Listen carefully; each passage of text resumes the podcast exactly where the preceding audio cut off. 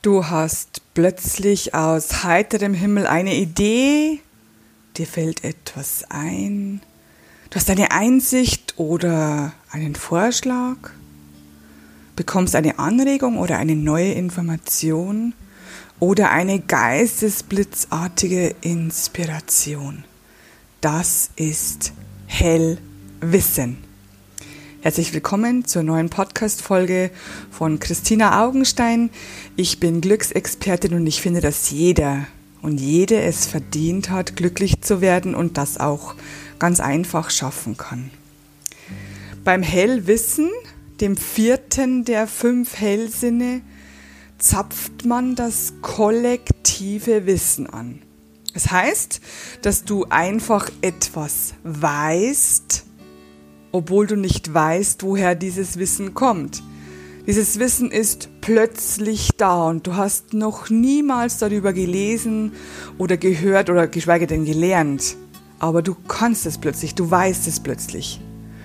Ganz oft geht es Männern so, die hellwissend sind, aber sie wissen es gar nicht. Sie agieren einfach so. Hellwissen ist wunderbar für Forscher, für Wissenschaftler, für Autoren und Erfinder. Denn es gibt eine breite Palette von Interessen, die du hast und einen hohen IQ. Und deshalb ist das Hellwissen sehr einfach für dich. Wie kannst du jetzt wissen, was Hellwissen ist? Dieses Wortspiel gefällt mir. Du begegnest zum Beispiel jemand Neuem und weißt seltsamerweise Einzelheiten über ihn oder sie. Du hast plötzlich Infos über gegenwärtige Ereignisse, obwohl dir niemand davon berichtet hat. Du hast Vorahnungen, wie etwas passieren wird, wie etwas geschehen wird. Oder du hast eine Geschäftsidee oder eine Erfindung im Kopf oder ein Buch, das du schreiben solltest und tust es nicht. Und kurze Zeit später hat ein anderer damit großen Erfolg. Du hast einen Gegenstand verloren und weißt nicht, wo er ist. Und plötzlich weißt du es.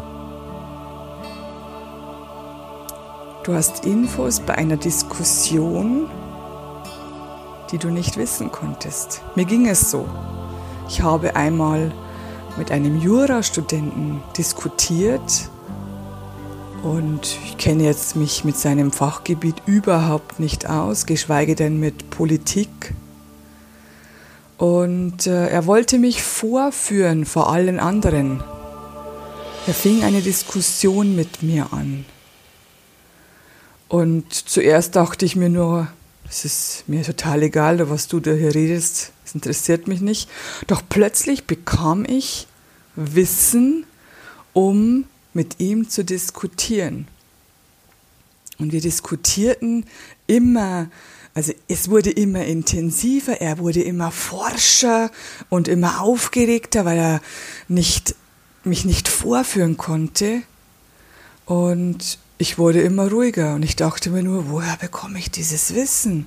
Das kann ich doch gar nicht wissen, aber schon kam eine neue Idee, die ich ausführen konnte, die ich erzählen konnte und irgendwann brach er das Gespräch frustriert ab und ich saß da und dachte mir nur, okay, was war das jetzt? Woher konnte ich diese Sachen wissen? Es interessiert mich doch gar nicht, dieses Thema Politik und äh, Jura, also Recht für dieses bestimmte Thema. Ich, ich, ich wusste nicht, wo ich diese Informationen her hatte, aber ich hatte sie. Und ich wurde mit jedem Wissen, das ich aussprach, immer ruhiger und er wurde immer frustrierter und immer nervöser und immer lauter und fuchtelte mit den Händen herum und ich dachte mir nur, nö, das ist nicht richtig, denn was hältst du von dem Gegenvorschlag? Und das, das, mit dem konnte er nicht umgehen. Das hätte er nicht gedacht, dass er hier mit der lieben Christina so eine Diskussion führen müsste. Auf jeden Fall brach er das Ganze ab. Hellwissen ist auch wie ein innerer Kompass. Du kannst ihn nutzen wie einen inneren Kompass. Denn du weißt plötzlich, was das Beste für dich wäre, was das Beste für jemand anders wäre. Meist sind die Hellwissenden Workaholics. Also sie arbeiten rund um die Uhr, aber meist drinnen. Das heißt, wenn du auch so ein Workaholic bist, geh mehr raus in die Natur zum Ausgleich.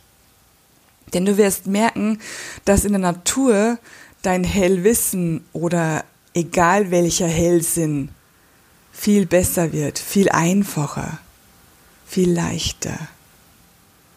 Und dir geht es von Haus aus besser, weil du dich ja mit der Natur verbunden hast. Am Anfang ist es besser, im Traum Hellwissen zu bekommen oder in einer Meditation oder beim Training, beim Sport.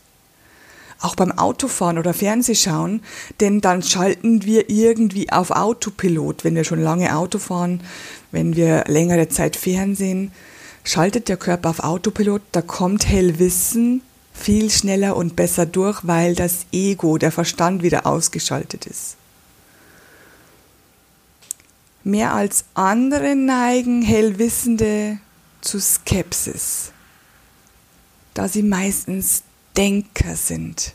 Das heißt, sie arbeiten hauptsächlich mit der linken Gehirnhälfte, welches für Tun, Verstehen, Logik, Vernunft zuständig ist.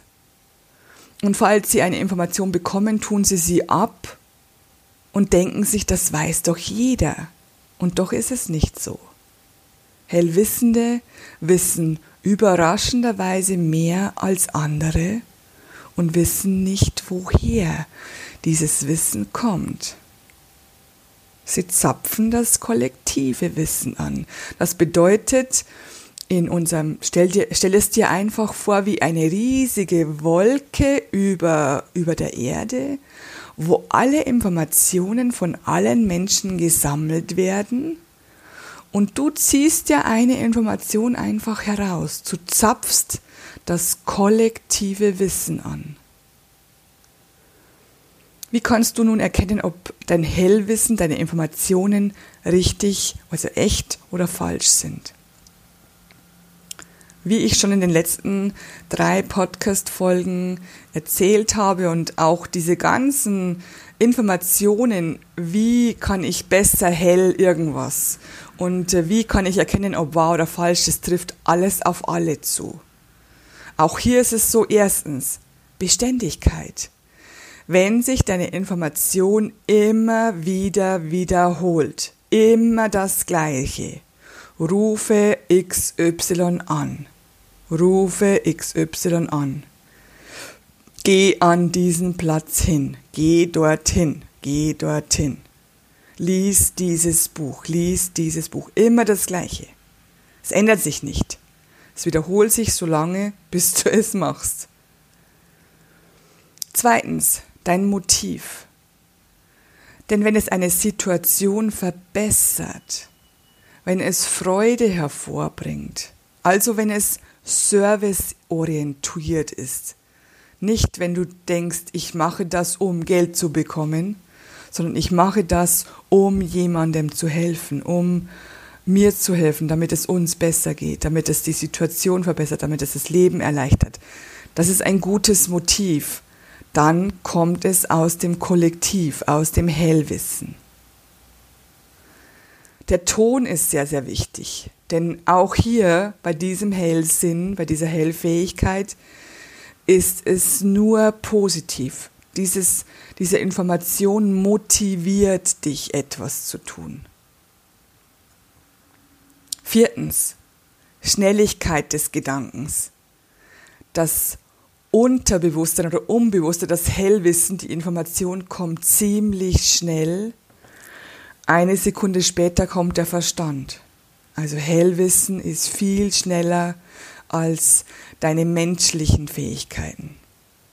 Fünftens, die Information kommt dir vertraut vor, so als ob du sie schon immer gewusst hast, als ob du sie schon immer kennst. Sie passt einfach. Und sechstens, Immer positiv habe ich schon erklärt. Immer positiv. Normalerweise bekommst du nicht Hellwissen als Gesamtpaket, sondern du bekommst einzelne Informationen nacheinander. Und dies trifft auch zu, wenn es sich um Schritte handelt, die du machen sollst, damit es dir besser geht. Wenn du diese einzelnen Schritte nicht durchführst, dann hast du manchmal das Gefühl, als ob du stecken bleibst. Du wehrst dich innerlich gegen dieses hellwissende Infomaterial und tust nichts, weil du ihm nicht vertraust, dann fühlst du dich wie stecken geblieben. Also wenn du dich stecken, gebl stecken geblieben fühlst, dann solltest du noch einmal zurückgehen zum ersten Schritt. Was war der erste Schritt, den ich machen sollte? Der zweite Teil dieses Podcasts ist hell riechen. Hell riechen ist ganz, ganz einfach erklärt ganz, ganz oft wird in den Medien Hellriechen gar nicht erwähnt, aber ich finde es sehr, sehr wichtig, ganz kurz dieses Thema anzureißen, äh, denn es betrifft viele, viele Menschen. Hellriechen kann eigentlich jeder. Und es ist ganz, ganz einfach erklärt. Du riechst plötzlich das Aftershave deines verstorbenen Opas. Und du weißt, er ist da. Du riechst plötzlich einen bestimmten Geruch, der in diesem Raum, wo du gerade bist, gar nicht da sein kann.